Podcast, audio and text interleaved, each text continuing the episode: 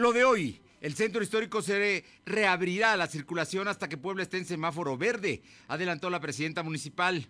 Han muerto por COVID 16 profesionales de la salud en Puebla, reconoce el gobierno. Continúan los contagios.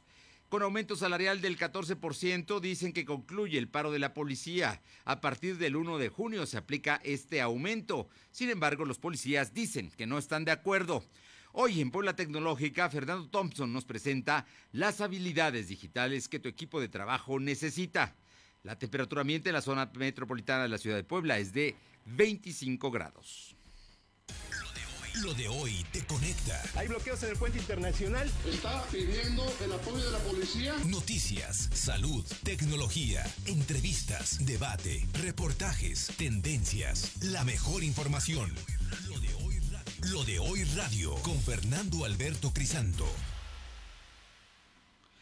Muy buenas tardes, es un gusto saludarle. Muchísimas gracias por estar con nosotros y acompañarnos a través de www.lodoy.com.mx, nuestro canal de YouTube en LDH Noticias y también en Facebook Live. Además, estamos transmitiendo y le agradecemos mucho a las frecuencias ABC Radio en la ciudad de Puebla en el 1280, La Que Buena de Ciudad Cerdán en el 93.5, Radio Jicotepec en el 92.7 y Radio Jicotepec en el 570. Además, mi gente, en el 980 en Izúcar de Matamoros.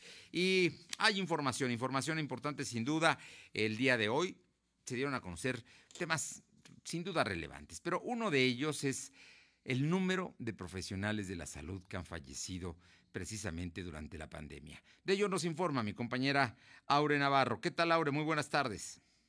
Buenas tardes, pues efectivamente les comento que en lo que va de la pandemia son 16 muertes de profesionales de la salud las que se han registrado en el estado de Puebla tras haberse contagiado de coronavirus. Así lo confirmó este día el subdirector de Vigilancia y Epidemiología, José Fernando Huerta Romano. Los decesos corresponden a 10 médicos, un odontólogo, una enfermera, un radiólogo y tres trabajadores de otras áreas de la salud. Aclaró que ninguno se contagió de coronavirus dentro de los hospitales públicos o privados, sino que más bien este virus lo contrajeron en la calle. En este contexto, José Huerta alertó que la entidad a nivel nacional se ubica en séptimo lugar por el número de casos activos de contagios, al tener 885 de los 3.291 acumulados a este miércoles que han dado las personas positivos de COVID.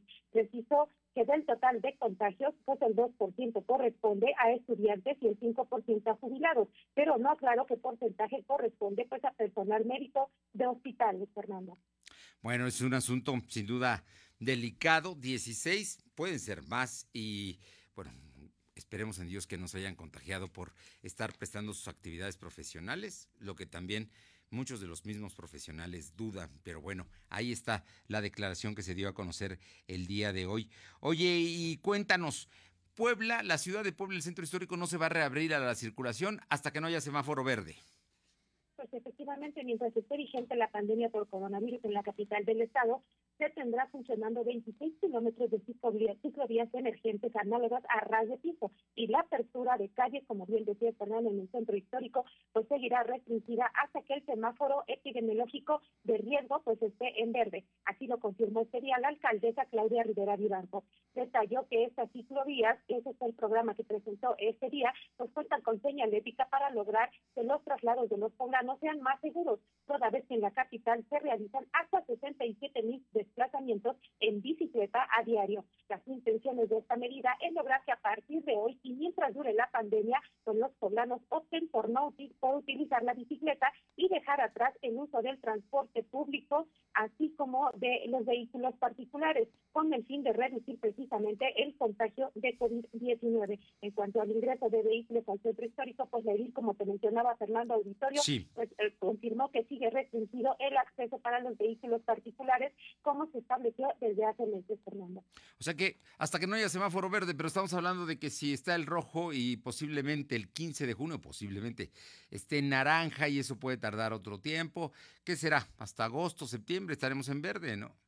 Así es, Fernando, se prevé que eh, a pesar de que el 15 de junio inicie ya la reactivación comercial del centro histórico de muchos de estos lugares que están colocados ahí y que ya insisten en su apertura, pues simplemente la presidenta dijo que no se va a permitir el ingreso aún así y pues no hay una fecha establecida para poder abrir ya la circulación al centro histórico. Bueno, pues ahí está, ya es la posición de la presidenta municipal. ¿Algún otro tema trató hoy, el día de hoy, en su conferencia de prensa virtual? No, fue el, único tema que trató. Esto eh, con, la final, con la finalidad, dijo la alcaldesa, pues de dar a conocer que se están haciendo acciones para poder hacer frente a la pandemia por coronavirus. Va a haber ciclovías emergentes. ¿Sabes dónde las van a poner? Sí, Fernando, dijeron que comprenden 26 kilómetros estas ciclovías emergentes análogas. Una corresponde al corredor universitario UAP, que va de la circunvalación Margaritas, de Virgo, es decir, entre la 24 Sur y la vía Tliscayo, eh, permitirá tener una conexión entre Ciudad Universitaria de la UAP, así teniendo un recorrido de 12.2 kilómetros. Otra corresponde de la 23 Poniente Oriente hasta el Boulevard 5 de Mayo, la 23 Sur, teniendo una conexión de la 21 Sur a la 23 Poniente sobre la Avenida Juárez, dando un total de punto, tres, punto de 3.6 kilómetros. Otra corresponde la 25 Oriente que va del Boulevard 5 de Mayo a la calle 24 Sur, que representa un recorrido de 1.4 kilómetros. Otro punto también dijeron que es la 13 Sur entre Avenida 25 Poniente y Avenida 4 Poniente, Fernando. Digo, yo, yo sin duda creo que son esfuerzos, pero el hecho de que las vuelvan ciclovías, unas de ellas son ejes viales, ¿no? Y, y con esto pues, se va a reducir tanto el estacionamiento como la circulación. Pero bueno, ya veremos. Oye, eh, por otra parte, cuéntame, hoy, día, hoy fue un día muy de, muy altos números, ¿no? En términos de contagios y fallecimientos también. Efectivamente, Puebla sigue en el pico máximo de la pandemia, Fernando, al registrar en las últimas 24 horas 112 nuevos contagios y 23 muertes recientes por coronavirus, dando un acumulado a este miércoles de 3.291 contagios y 533 personas que han muerto por contraer coronavirus.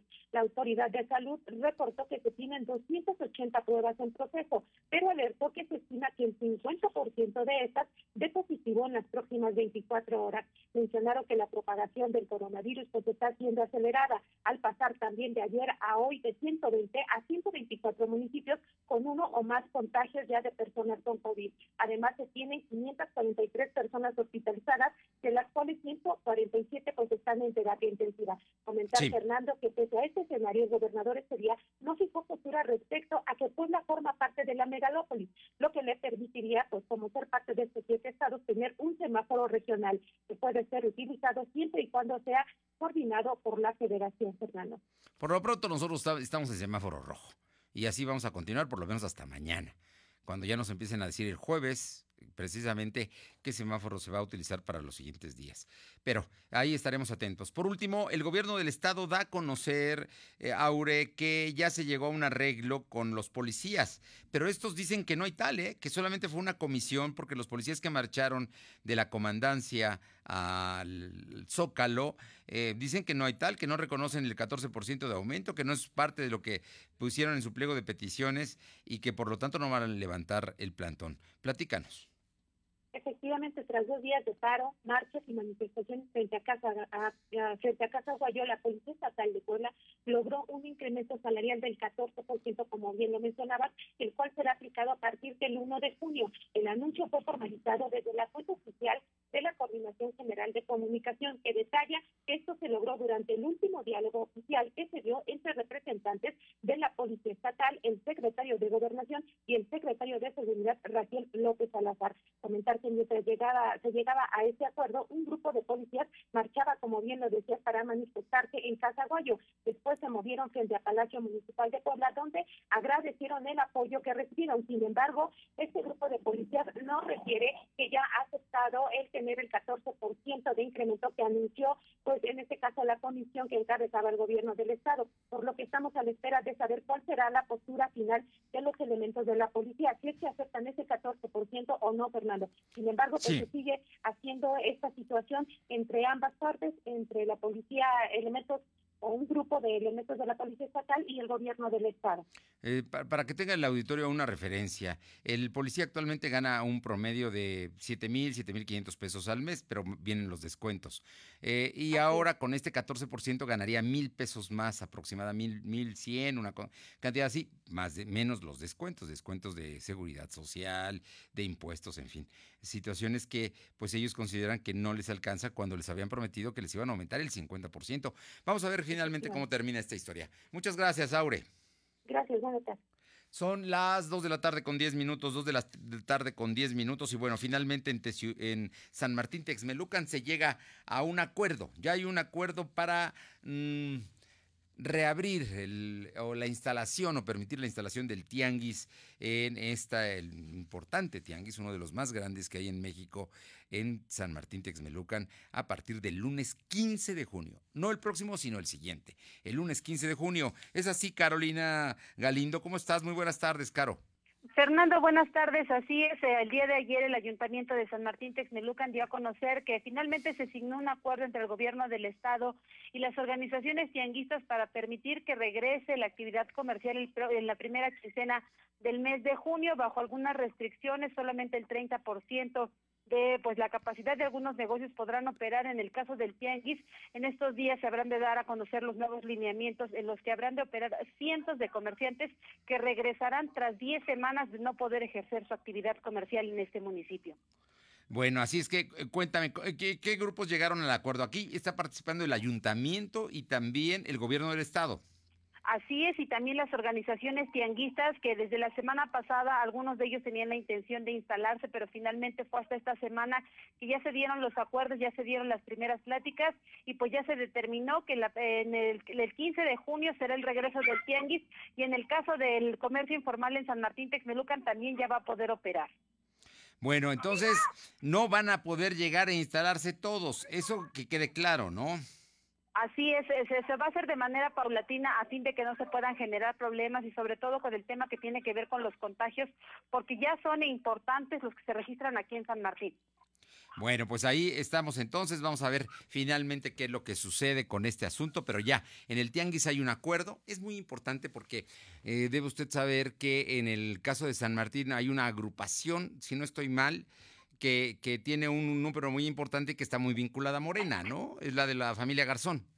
Efectivamente, entonces pues vamos a ver cómo opera esta situación y vamos a vamos a estar muy informando puntualmente de todo lo que ocurra. Bueno, y uno de los asesores y líderes de esta agrupación es Jorge Méndez, papá del secretario eh, de Gobernación Estatal. Así es que, pues ya se imaginará que yo creo que sí les van a permitir y yo creo que van a ser más del 30%. Si no, al tiempo, Carolina. Así es, estaremos informando de manera puntual. Gracias. Hasta luego. Y por otra parte, contribuyendo a tu economía, lo de hoy noticias y el chalán de la central te regalan una despensa. Danos tu recomendación en Facebook y envía la captura de pantalla al WhatsApp 22 23 23 75 83 con tu nombre completo. Y el chalán te va a llevar la despensa hasta tu casa.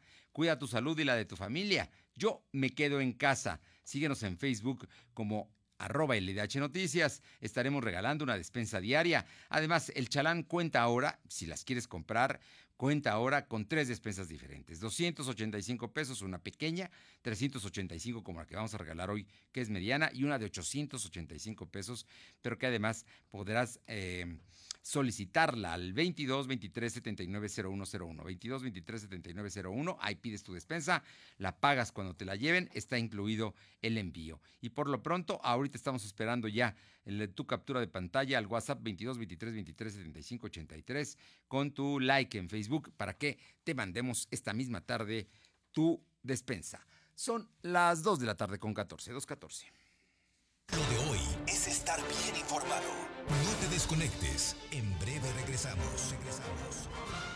La generosidad para prestarte el cargador del celular y el estado físico para perseguirte para que se lo devuelvas. Tu papá lo tiene todo, pero puede tener algo más. Encuentra en la app Coppel y su regalo para el Día del Padre entre la mayor variedad de celulares y ropa deportiva, siempre con el mejor crédito. Mejora tu vida, Coppel. Pidió a los chicos que a la hora del recreo se encontraran en la biblioteca. Empezó planteando el problema a ver si el culpable se declaraba, ha desaparecido un libro y necesito encontrarlo. ¿Quieres saber qué sigue? Ahora que toca quedarnos en casa para cuidar de nuestra salud, aprovecha y lee con tu familia los libros de la colección Árbol. Son gratis y están en INE.mx. En México, tú cuentas conmigo, yo cuento contigo. Contamos todas, contamos todos. INE.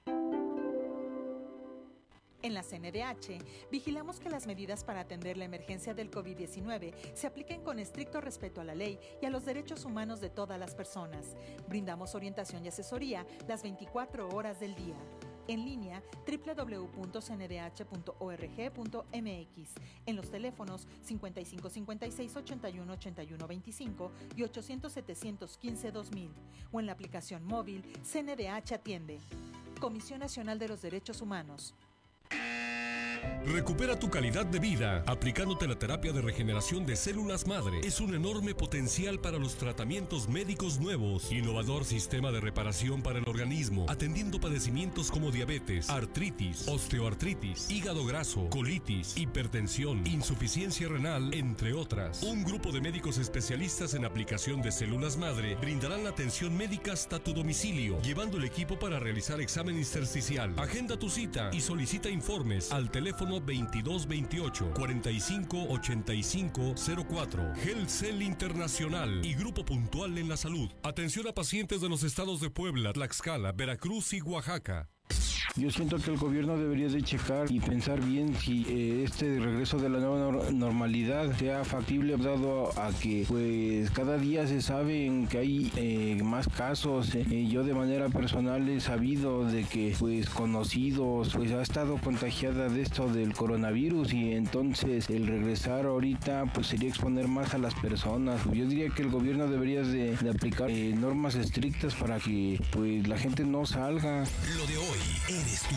Tu opinión nos interesa. Deja tu mensaje vía WhatsApp al 2223 2375 83. Comparte tus imágenes y tus reportes por Telegram al 2223 2375 83. Lo de hoy es estar bien informado. Estamos de vuelta con Fernando Alberto Crisanto. La tecnología es lo de hoy. Mantente conectado.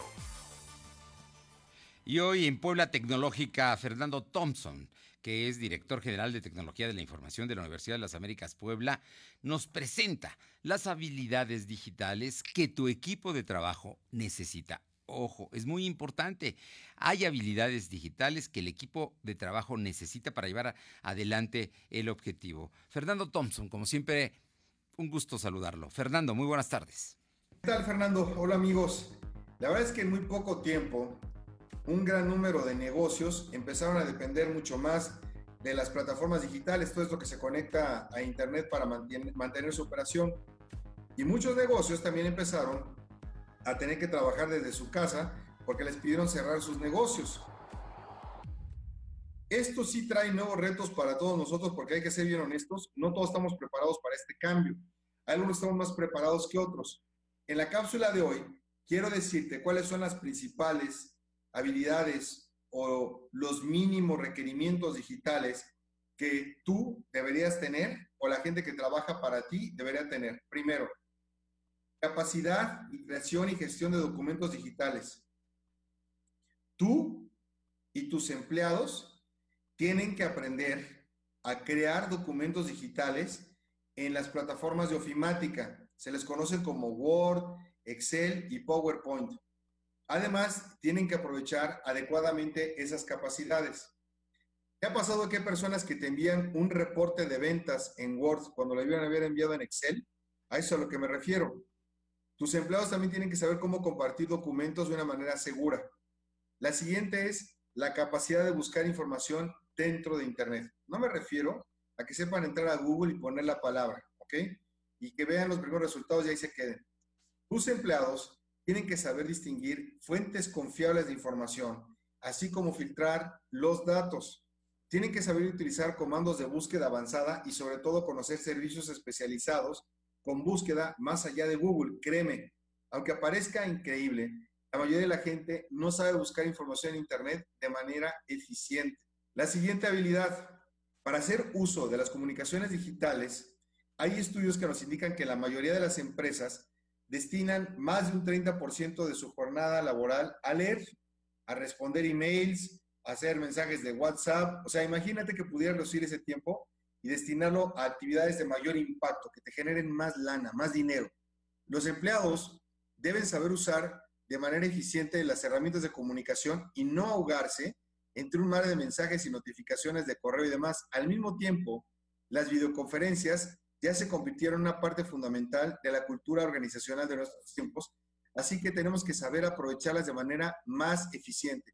Seguramente tú que me estás escuchando ya has estado en una o varias videoconferencias de trabajo o de cuestión de entretenimiento o personal. Y finalmente, la última habilidad, tienes que saber cómo protegerte ante amenazas informáticas. Mira, México es uno de los países a nivel mundial que recibe más ataques informáticos y las pequeñas y medianas empresas son su principal objetivo. Todos los empleados de la organización, si me escuchaste bien, todos deben tener claro los riesgos digitales existentes tales como phishing, que va a ser un email que te va a querer robar tu información para al rato utilizar esos datos. Ransomware o robo de información, que va a hacer que no funcione la computadora de tu empresa y no vas a poder entrar a, hacer pagos, ni tu nómina, ni los impuestos. Si un empleado de tu organización abre un archivo, por ejemplo, con un ransomware, que es un archivo oculto, con un mensaje falso que viene dentro de una fotografía o una liga, porque es algo extraordinario lo que te van a enseñar y por supuesto que es una mentira, va a poner en peligro a toda tu empresa, no importando el tamaño. Al mismo tiempo tienes que asegurarte que todos entiendan el valor y uso adecuado de los datos, especialmente si manejan información sensible como clientes o proveedores. Mira, no se, trata solamente de las herramientas que tengas para trabajar como siempre lo has hecho, sino que tengas la capacidad que tu equipo de trabajo y tú sean más eficientes con el uso de las herramientas. Hoy más que nunca, la competitividad de las empresas va a estar definida por las habilidades digitales, querrámoslo o no. Así es que es muy importante que te preocupes por desarrollarlas y seguir aprendiendo constantemente. ¿Quieres más tips? Entra directamente a mi portal y vas a poder, a poder encontrar cuáles son estas herramientas y cuáles son los tips. Entra de manera gratuita a www.soyfernando.com y ahí las vas a poder encontrar. Nos escuchamos la próxima semana.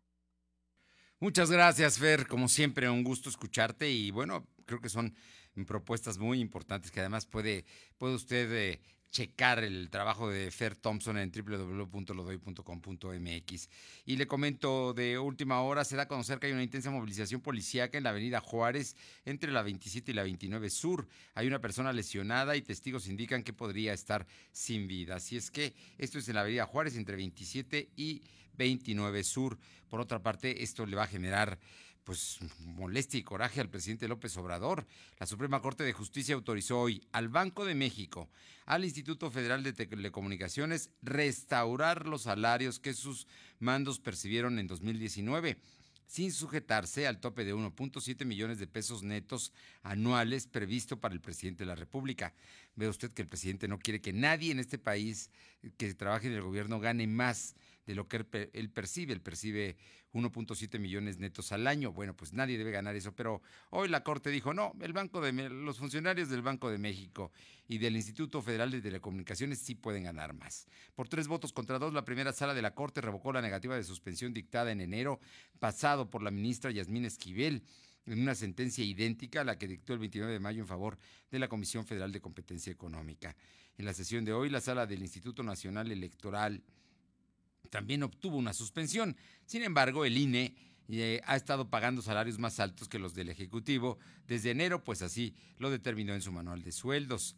Desde 2019, tanto la primera como la segunda salas de la Corte otorgaron suspensiones que permitieron a estos órganos mantener sus salarios de 2018, argumentando que a primera vista la Cámara de Diputados violó su autonomía constitucional al aplicarles este tipo de reducciones en el presupuesto de egresos de la Federación. No, hombre, se va a enojar López Obrador, no lo dude. Vámonos con información local que tiene mi compañera Nayeli Guadarrama y es que pues ya todo, todos están preparando para arrancar el día 15 de junio, aunque hay algunas empresas de autopartes que ya empezaron hoy a trabajar. Cuéntanos Nayeli, ¿cómo estás? Muy buenas tardes. Buenas tardes, Fernando. El próximo lunes 15 de junio arranca la reactivación económica en el Estado y la industria de la construcción retomará sus actividades con alrededor de 9.000 trabajadores. En entrevista con lo de hoy, el presidente de la Cámara Mexicana de la Industria de la Construcción, Héctor Sánchez, confirmó que ante la pandemia el sector arrancará su producción con el 30% de su personal, es decir, con aproximadamente 9.000 obreros. Destacó que por recomendación de las autoridades, el regreso a las actividades será de manera escalonada para evitar la aglomeración de personas. Adelantó que están en pláticas con las autoridades estatales para que el porcentaje de trabajadores que regresan a laborar sea proporcional al de la obra, es decir, en construcciones pequeñas y cerradas se mantenga el 30%, pero en obras de gran tamaño y a cielo abierto que sean del 50 o del 60% de trabajadores.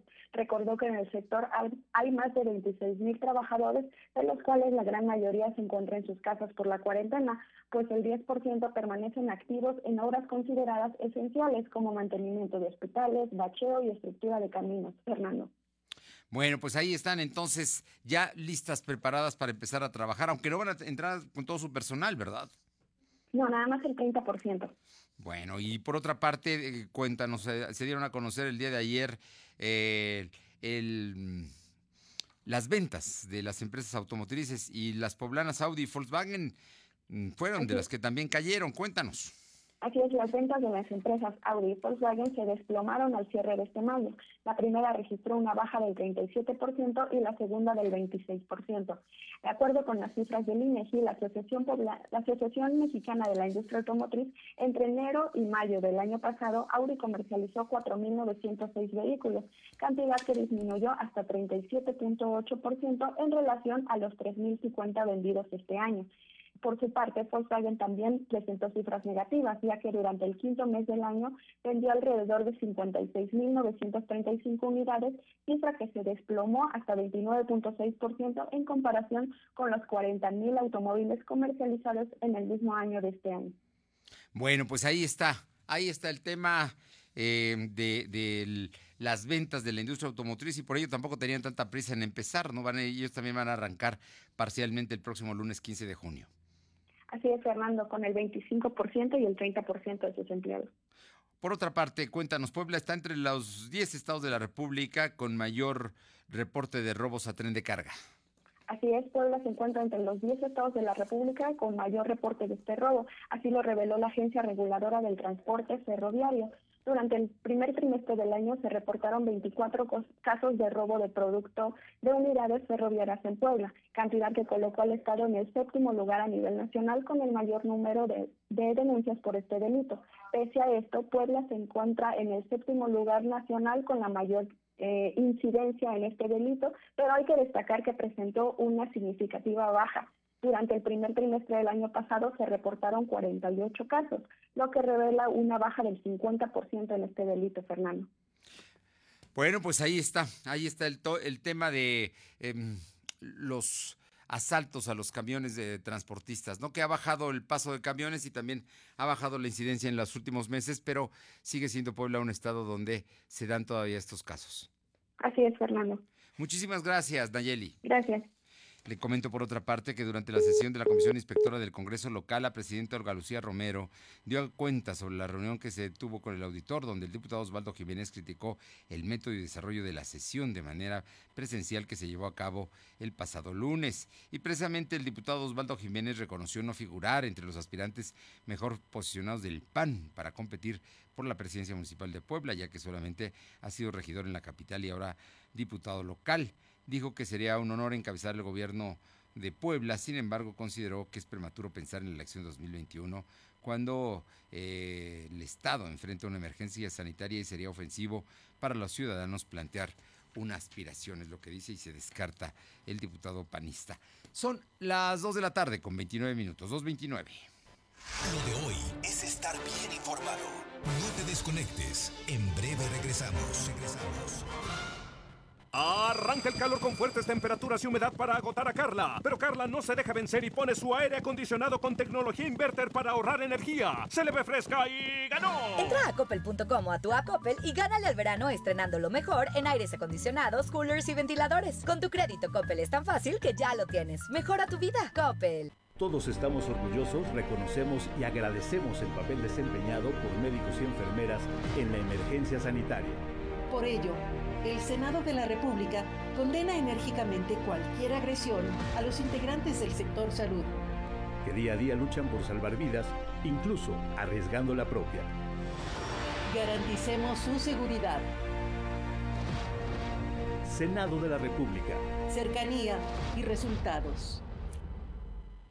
Tu futuro, ser líder. Estudia una ingeniería en el Instituto Tecnológico Superior de Libres. Sistema escolarizado y mixto. En las carreras de Industrias alimentarias. Innovación agrícola sustentable. Sistemas computacionales. Electromecánica. Gestión empresarial. Sistemas automotrices. Industrial. Tramita tu ficha en www.itslibres.edu.mx. WhatsApp 276 117 5194. Facebook arroba ITS Libres. ¡Te esperamos! Quedarnos en casa es la medida más importante para prevenir el coronavirus.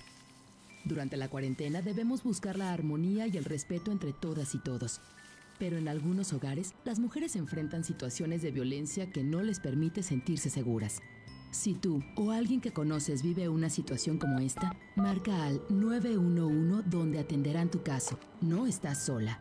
En esta cuarentena, no más violencia. Cámara de Diputados. Legislatura de la Paridad de Género. Recupera tu calidad de vida aplicándote la terapia de regeneración de células madre. Es un enorme potencial para los tratamientos médicos nuevos. Innovador sistema de reparación para el organismo, atendiendo padecimientos como diabetes, artritis, osteoartritis, hígado graso, colitis, hipertensión, insuficiencia renal, entre otras. Un grupo de médicos especialistas en aplicación de células madre brindarán la atención médica hasta tu domicilio, llevando el equipo para realizar examen intersticial. Agenda tu cita y solicita informes al teléfono 2228 45 85 04. Cell Internacional y Grupo Puntual en la Salud. Atención a pacientes de los estados de Puebla, Tlaxcala, Veracruz y Oaxaca. Lo de hoy es estar bien informado. Estamos de vuelta con Fernando Alberto Crisanto. Son las 2 de la tarde con 32 minutos, 2 con 32 minutos. Vamos con mi compañera Aure Navarro porque el segundo predio, hay una empresa, hay una empresa que da servicio de eh, recoger los depósitos biológicos infecciosos, por ejemplo, entre ellos el del coronavirus, en los hospitales. Es un asunto muy delicado. ¿Y sabe qué? Lo llevan a Cuautinchan. ¿Sabe también qué? La Procuraduría Federal de Protección al Ambiente ya los clausuró pero ahora encontraron otro segundo terreno. Ahora Navarro, platícanos de este caso que es verdaderamente lamentable porque estás hablando de que pueden estar contaminando a la gente que vive cerca de estos eh, espacios que ellos utilizan como depósitos. Muy buenas tardes, Aure. Buenas tardes, pues efectivamente la empresa a la que le han sido clausurados dos espacios, uno de ellos en Colchinchan, como bien lo decía Fernando, por el manejo irregular de desechos biológicos infecciosos de coronavirus, está siendo investigada también por la Fiscalía General de la República para que se actúe en consecuencia. En tanto, el gobierno del Estado dijo sería que también ha empezado a actuar para establecer desde sus capacidades si esta empresa puede quedar o no inhabilitada o en su defecto revocar el permiso que obtuvo ante la licitación que lanzó la Profepa para ser la encargada de manejar los residuos biológicos provocados por la pandemia de coronavirus en el estado de Puebla. Indicó el gobernador que son ya dos veces en las que esta empresa incurre en irregularidades. La primera se dio en un centro de acopio ubicado cerca de Valsequillo y donde la Profepa colocó sellos de clausura hace tres semanas, pero ya se descubrió un segundo predio, como bien lo decías, en Cuauhtinchan mismo que se confirmó hoy por parte del gobierno del estado, que también ya fue clausurado, Fernando. Oye, así es que entonces, eh, bueno, e, esta empresa, no sé de cuál sea su origen ni quién sea su dueño, pero verdaderamente todo contra la ley en un tema que es muy delicado y que puede generar enfermedades y fallecimientos. Así es, Fernando. Recordemos que esta empresa, bueno, no solamente presta los servicios ahora a través de la licitación en Puebla, sino también se menciona que presta sus servicios en Tlaxcala, Veracruz, Hidalgo, Yucatán, Campeche y Quintana Roo, Fernando. Por lo que sí entra el asunto del manejo de los residuos se está haciendo, sobre todo porque al dejarlos expuestos al aire libre, pues el contagio es alto para las poblaciones que están cerca de esos predios donde son manejados de manera irregular. Se habla de que incluso se ve, eh, se ve presencia de sangre, Fernando.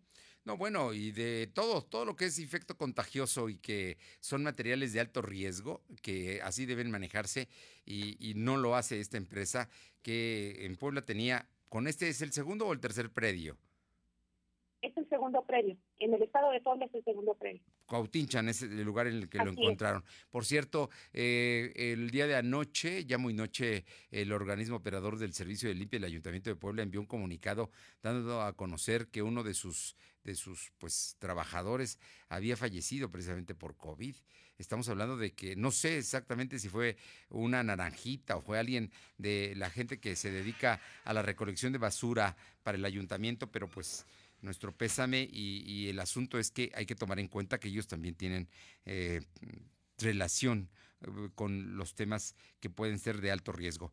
Eh, Aure, por otra parte, cuéntanos el tema de las revisiones. El gobierno del Estado Protección Civil sigue revisando negocios y lugares donde hay obra y donde están trabajando. Por cierto, deberían ir a algunos lugares que están allá por por eh, la zona de edificios. Hay uno que está junto a una pastelería muy importante, muy conocida en la recta Cholula y, Zabaleta, este, que es un eh, de departamentos que están trabajando, y, pero no se supone que no deberían hacerlo, no se supone que Protección Civil tiene que clausurar.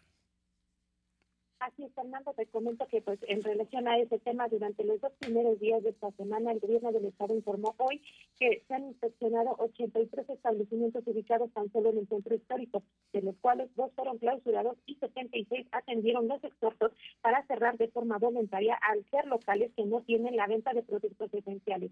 El secretario de Gobernación, David Méndez Márquez, informó también que del total de esos 83, solo unos mínimos de cinco lograron acreditar que cumplen con las normas del decreto como bien lo mencionaba Fernando, que les permite operar, operar debido a que tienen a la venta pues, productos esenciales. El secretario de Gobernación que desde el inicio de la pandemia por coronavirus se han inspeccionado un total de 1.219 establecimientos correspondientes a diferentes municipios del interior del estado, incluyendo la capital. Sin embargo, pues como bien refieres, es importante que pues esta inspección se amplíe aún más, sobre todo por la operación de muchos locales, muchos establecimientos que están abriendo pese a que se está en la pandemia, en la fase 3 de coronavirus, Fernando. Bueno, pues ahí estaremos muy, muy pendientes de todo esto y de lo que está haciendo precisamente Protección Civil del Estado. Muchísimas gracias. Gracias, buenas tardes. Son las 2 de la tarde con 37 minutos, 2 con 37 minutos. Vamos con mi compañera Paola Arocha hasta Tlisco. Y es que contra el protocolo establecido por la Secretaría de Salud, por el Consejo de Salud General, em, que, que señala que quienes eh, fallecieron de COVID tienen que, tienen que, pues, eh, quemarse, tienen que los cuerpos que no pueden eh, inhumarse normalmente, pues resulta que en un em, cementerio de Atlisco no, no cumplieron con este requisito. Platícanos, Paola. Así es, que tal? Muy buenas tardes y comentarles que el administrador del Panteón Municipal aquí en Atlisco, Eloy Soledad, informó que hace unas semanas efectivamente llegó el cuerpo de una persona que había fallecido por eh, COVID y ante esta situación tuvo que ser enterrado en el Panteón de Mártires de Chinameca, el que se encuentra eh, justamente a la entrada de una de las comunidades más importantes aquí en Atlisco, que es Coyula. Hace algunas semanas se dio este entierro, obviamente con todos los protocolos y sobre todo con todas las normas de salud y de seguridad, principalmente para las personas que trabajan dentro del panteón como enterradores. Y es que nos comentaba que para esta situación se adquirieron al menos 30 eh, de lo que son estos eh, protectores para los enterradores que los llaman, eh, los han llamado como uniformes teletubbies y es que todos son completamente blancos, protectores en los ojos, así como los famosos cubrebocas y también guantes.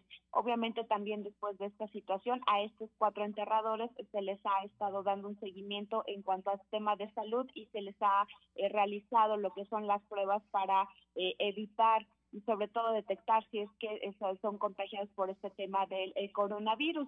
Dijo que hasta el momento solamente ha sido una sola persona quien ha sido enterrada eh, ya diagnosticado por COVID, pero eh, siguiendo todas las normas de seguridad establecidas para evitar el contagio. Oye, pero no cumplieron con el protocolo de cremar el, el cuerpo, ¿no? Efectivamente no se cumplió con lo que es eh, eh, el protocolo. Dicen ahí que, bueno, lo que nos comentaba el administrador es que ya fue eh, decisión también desde de, la familia. sí, sí, bueno, es un asunto de cultura, ¿no? Sí, efectivamente, ya fue decisión de la familia y a petición de la misma familia quien, bueno, de, pidió esto y sobre todo que también cumplían con todos los requisitos en cuanto al tema, insisto, de, de salud para evitar el contagio.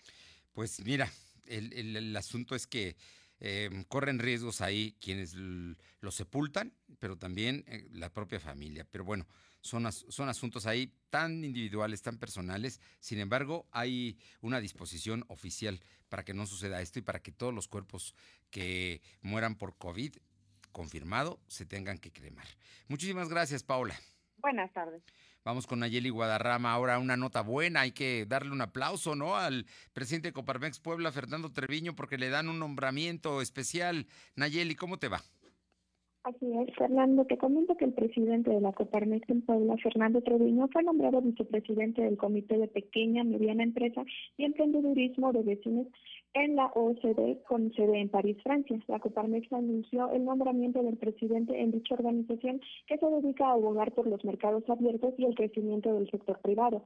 Además, la OCDE emitió un comunicado para anunciar el nombramiento de Treviño Núñez, el cual fue aprobado por la Asamblea General el pasado 27 de mayo. Cabe destacar que la OCDE representa a más de 7 millones de empresas a nivel internacional, Fernando. La información. Oye, no, bueno, pues verdaderamente un puesto muy merecido, una felicitación a Fer eh, Treviño Núñez, que es el presidente de Coparmex Puebla, quien tiene ahora un cargo en la OSD allá en Europa, en París concretamente. Muchísimas gracias, Nayeli. Gracias, hermano. Vamos con mi compañera Alma Méndez, porque bueno, pues hoy hubo declaraciones de la diputada Verónica Sobrado y pide a los congresos que armonicen su legislación en temas de paridad y también de violencia política. Por cierto, que el día de ayer la presidenta municipal de Puebla emitió un comunicado donde acusó que está eh, hostigada, eh, hay violencia política en su contra por parte del gobierno del estado. Alma, ¿cómo estás? Muy buenas tardes.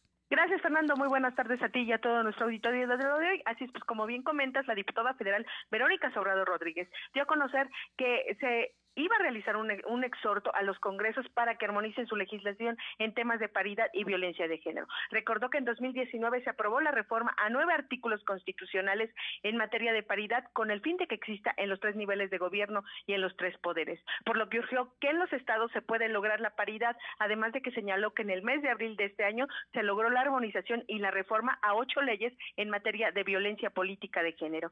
Señaló que este es la, eh, en ese año es la antesala de los comicios electorales del, 2020, del 2021, de tal forma que señaló que si se quiere que la legislación en la entidad poblana tenga incluido el tema de paridad y de violencia política, deberá aprobarse 90 días antes de que inicie este proceso electoral. La información, Fernando. Bueno, hay, a ver, cuéntame, porque es el tema de la violencia política de género es un tema que aquí también se ha trabajado con la, eh, la diputada Rocío García Olmedo, ¿no? Así es, y comentarte incluso, Fernando, que ah, el día de ayer precisamente en, la Comisión de Temas Metropolitanos precisamente se abrió, se abrió la necesidad de que se incluya a mujeres eh, para comicios en las juntas auxiliares, porque precisamente en este tipo de lugares es donde no se incluye a las mujeres como candidatas. Y bueno, ya en la comisión ya se hizo el llamado precisamente para que se incluya y bueno, la, hoy la diputada comenta que efectivamente eso es lo que ellos están eh, en, comisión. Eh, eh, el día de hoy dijo que iban a meter precisamente este exhorto porque es necesario que las mujeres sean incluidas precisamente en los cambios que se necesitan en, en la política mexicana. Por eso es que precisamente es que realizan el exhorto para reformar esta, esta reforma con estos nueve artículos eh, constitucionales precisamente para que las mujeres, eh, vaya, estén incluidas y obviamente... Eh, también se mencionaba por parte, como tú comentabas, eh, de Rocío García Olmedo, precisamente en ya no minimizar el trabajo que hacen las mujeres, ni tampoco, eh, vaya, porque a final de cuentas son las que más aportan, ¿no? Entonces es lo que siempre ha defendido la diputada. Bien, por cierto que hablando de temas de política y de mujeres, esta mañana la diputada Lili Telles, que era del grupo de Morena, eh, renunció a este grupo parlamentario y se pues se afilió, se pronunció como diputada, como senadora, como senadora del Partido Acción Nacional, ella es sonorense y con esto pues no hay más que va a buscar ser candidata al gobierno de Sonora. Ya, al tiempo. Muchas gracias. Seguimos al pendiente, Fernando. Son las 2 de la tarde con 44, 2.44. Lo de hoy es estar bien informado. No te desconectes. En breve regresamos. Regresamos lluvia, calor o el clima que sea. Con Top no pasa nada. Te la ponemos fácil. Impermeabilizante Top con 20% de descuento y meses sin intereses. Y conoce el nuevo Top Fibratado Secado Rápido. Pídelo a domicilio en Comex. Vigencia el 12 de julio de 2020. Consulta bases en comex.com.mx. Somos un México solidario que protege a todas y todos. Frente al coronavirus, apoyemos a las personas con discapacidad con sus medidas de higiene y extrememos las nuestras. Ayudemos con sus compras y trámites y estemos atentos a sus necesidades si llegan a enfermar. Si tú vives con alguna discapacidad, desinfecta tus dispositivos de asistencia y define quién te asistirá si enferma tu cuidador principal. Y por favor, quédate en casa. Tiempos cedidos por el Poder Judicial de la Federación. Gobierno de México. Lo de hoy radio, con Fernando Alberto Crisanto. La información y tendencias que debes conocer. De lunes a viernes, de 2 a 3 de la tarde, por esta frecuencia. O por internet, www.lodehoy.com.mx. Estudia en el Tecnológico Nacional de México, Campus Ciudad Cerdán. Estudia una de nuestras ingenierías, industrial, mecánica, informática, gestión empresarial, industrias alimentarias e innovación agrícola sustentable. Ven por tu ficha para presentar nuestro examen de admisión. Vive tu mejor experiencia educativa. Estudia en el Tecnológico Nacional de México, Campus Ciudad Cerdán. Examen de admisión, 5 de agosto.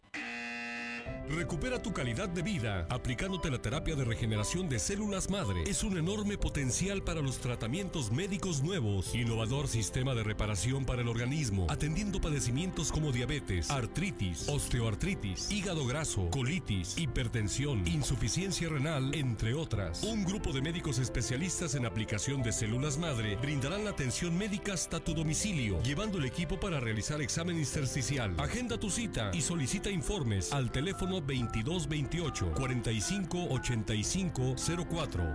Cell Internacional y Grupo Puntual en la Salud. Atención a pacientes de los estados de Puebla, Tlaxcala, Veracruz y Oaxaca.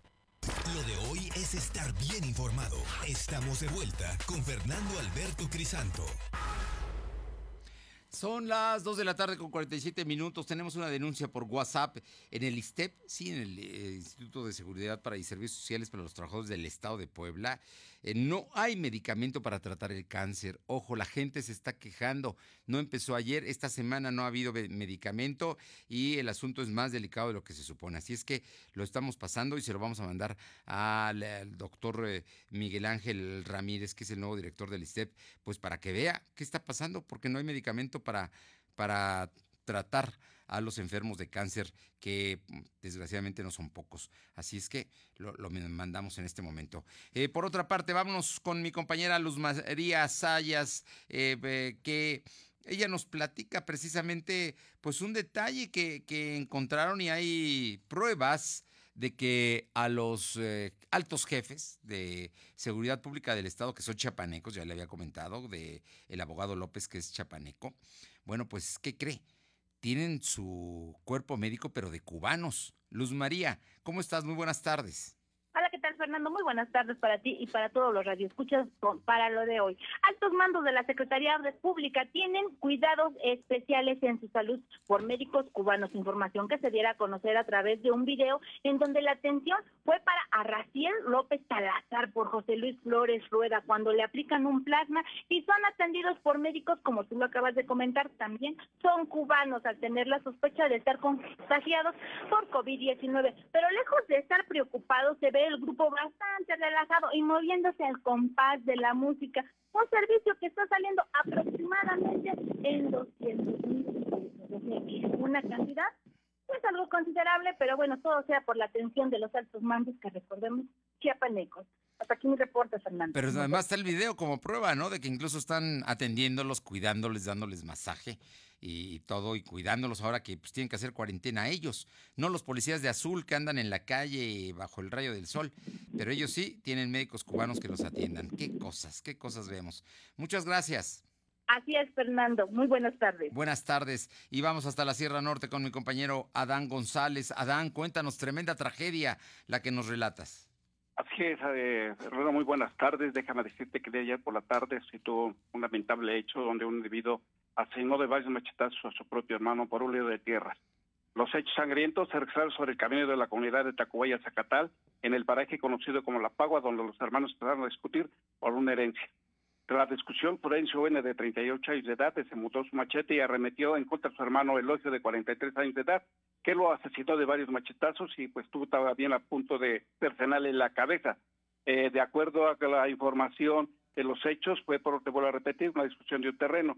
El cadáver de esta persona permaneció por varias horas a la orilla del camino hasta que se presentaron los agentes estatales de investigación. Para eso tuvieron que pasar bastantes horas y con la lluvia y el mal tiempo, pues el, cadáver ahí permaneció hasta que también llegaron los peritos. El cuerpo de esta persona fue trasladado al anfiteatro distrital de Jicotepec con la finalidad de que le practicara la necropsia de ley, Fernando.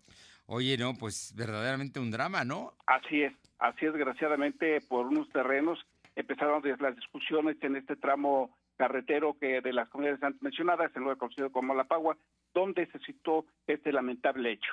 Estábamos hablando, bueno, es, es, terrible que estas cosas sucedan, pero pues ahí está Caín y Abel como un referente bíblico. Exactamente. La historia se repite y la historia bíblica también. Sí, qué bárbaro. Oye, ¿y cómo, cómo, van las cosas allá en la, en la Sierra Norte en temas del coronavirus y la movilidad? Y bueno, ayer ya supimos que hubo un operativo y me imagino que no, eh, para el hoy no circula.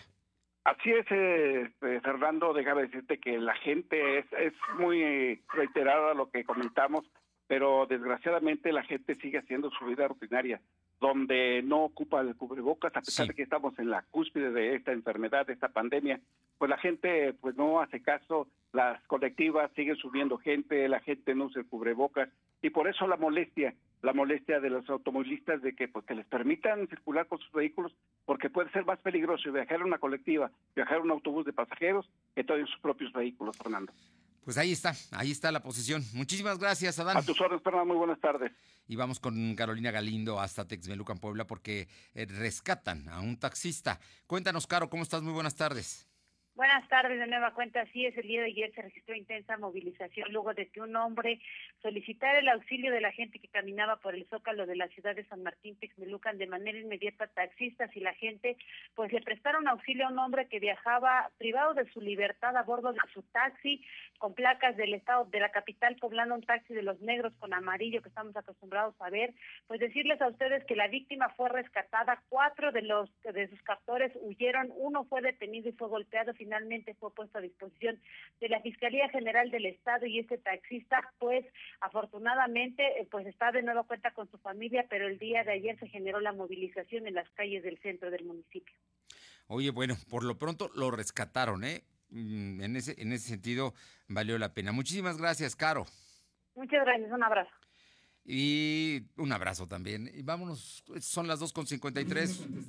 Va, son las 2.53. Le, eh, con información de mi compañero Uriel Mendoza, allá en la Mixteca, gracias a un operativo de la Policía Estatal, se llevó a cabo el aseguramiento de un vehículo tipo Dodge, propiedad de la Comisión Federal de Electricidad, que le había sido despojado por sujetos desconocidos al empleado de la eh, CFE. Eh, fue recuperado gracias a un operativo implementado, el cual quedó ya a disposición de la autoridad competente. El ilícito se cometió en la comunidad de Santa Santana Telostok, donde dos sujetos que portaban armas de fuego despojaron al empleado de la Comisión Federal de Electricidad de una camioneta Dodge blanco, eh, blanca con placas del estado de Puebla. Así es que recuperaron también allá en la Mixteca una camioneta de la CFE. Vámonos, vámonos con los deportes. Paco Herrera. Lo de hoy es pasión y la pasión está en juego. Mi querido Paco, ¿cómo estás? Oye, que vuelven a comprar a. que vuelven el, Atlante a, a, jugar en el Azteca. Hay muchas especulaciones. Cuéntanos todo, por favor.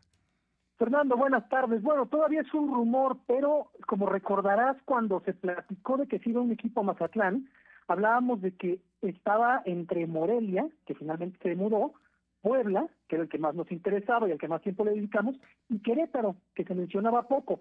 Querétaro pertenece al grupo de imagen que desde hace un tiempo ya quiere ya quiere venderlo porque no resultó tan buen negocio como, como creían comprar esta franquicia de primera división y entonces han intentado moverlo. El Atlante estaba buscando el ascenso deportivo, pero cuando desaparecen el ascenso NX y lo vuelven Liga de Desarrollo, pues les dicen nadie va a subir, primero en seis años, después en tres, pero bueno, pierden esta oportunidad de ascender. Sabemos que es un equipo que tiene cierto poderío económico para los de la Liga de Ascenso. Sigue siendo el, el Güero Murillo el dueño, ¿no? Claro, y ahora surge el rumor de que parece que Gallos Blancos se convertiría en el nuevo Atlante y se junta con la noticia que se dio anoche de que Víctor Manuel Musetich renunció a la dirección técnica de los Gallos Blancos, él tenía contrato todavía me parece que por dos años, dice que por motivos de salud va a renunciar al equipo, pero parece que el fondo es que se enteró de que van a vender el equipo al Atlante. Este equipo no se mudaría a Cancún, que es la sede actual del Atlante, sino a la Ciudad de México, que era su sede original de este equipo, para jugar en el Estadio Azteca.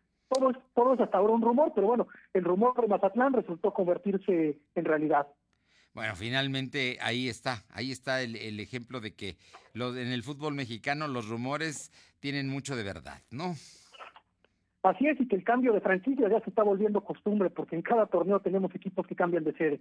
Muy bien, muy bien. Oye, y cuéntanos, tenemos información de la NBA. Así es, este, mañana va a realizarse la junta para que se vote, pero parece que es un hecho que la NBA regresaría para una, una temporada regular recortada de solamente ocho partidos y todas se disputaría en Orlando, Florida, en la sede de Disney World, que tienen ahí una arena bastante grande de básquetbol y tienen una cantidad importante de hoteles donde serían 22 equipos, digamos, ocho, los ocho equipos que ya no tienen posibilidades de meterse a playoffs los dejarían fuera para no para evitar más contagios, se llevarían a 22 equipos a partir del mes de julio a Orlando, Florida. Los jugadores vivirían todo el tiempo, igual que los entrenadores, en este complejo de, de hoteles de Disney World, ahí hay restaurantes, hoteles, y disputarían ocho partidos para después jugar los playoffs completos. Como es tradicional, la temporada empezaría el 31 de julio y terminaría el 12 de octubre. Bueno, no le pegó tanto la, la pandemia a la NBA, ¿verdad? No, lo que pasa es que ellos la ventaja que tienen es que su temporada regular estaba a punto de terminar, estaban en las últimas semanas. Entonces había equipos que ya estaban eliminados, van a dejarlos fuera porque no tiene sentido llevar equipos que ya no juegan por nada. Recordemos que en el deporte estadounidense no hay descenso. Sí. Y solamente se llevarían a 13 equipos de la conferencia oeste y 9 equipos de la conferencia este, que son los que tienen posibilidades de calificar. Jugarían 8, ocho partidos cada uno y de ahí los eliminados, que serían 6, se regresan a su casa y se quedan 16 para jugar los, los playoffs con formato tradicional, aunque solamente en una sede, en Orlando, dentro de Disney World, y obviamente a puerta cerrada, con transmisión para televisión nada más. Bueno, pero sigue siendo un gran espectáculo el de la NBA. Muchísimas gracias. Oye, por cierto, ¿tú sabes que está gastando en abogados la familia Álvarez eh, del Cruz Azul más que en su estadio? Yo creo que el estadio que iban a construir ya no lo van a hacer, ¿eh? Bueno, es que además les han salido en los últimos días bastantes propiedades este, recién compradas, me parece que en Estados Unidos, entonces este caso se está se está poniendo bastante bastante complicado para solamente en tres abogados estaban gastando más que lo que podrían construir para un estadio para que tengas una idea de lo que hay, están hay detrás de todo esto. Muchísimas gracias. Hasta mañana Fernando bueno, y Alejandra Romero del centro de la ciudad de Puebla se lleva hoy la despensa, así es que se la llevaremos a su casa esta tarde, Alejandra Romero. Gracias por estar con nosotros. Por supuesto, les recuerdo, están los días más difíciles de la pandemia, así es que lo mejor es quédate en casa. Nosotros te estaremos informando, por supuesto, mañana en punto de las 2 y en lo que resta del día y mañana también en www.lodoy.com.mx, pero volvemos mañana con la versión radiofónica de lo de hoy. Por lo pronto, es miércoles, media semana. Pásala bien. Nos encontramos mañana. Gracias. Fernando Alberto Crisanto te presentó lo de hoy radio. Lo de hoy radio. Te esperamos de lunes a viernes, de 2 a 3 de la tarde por esta frecuencia, en la cobertura más amplia a nivel estatal. Y síguenos en internet www.lodehoy.com.mx y en nuestras redes sociales como arroba LDH Noticias. Lo de hoy Radio.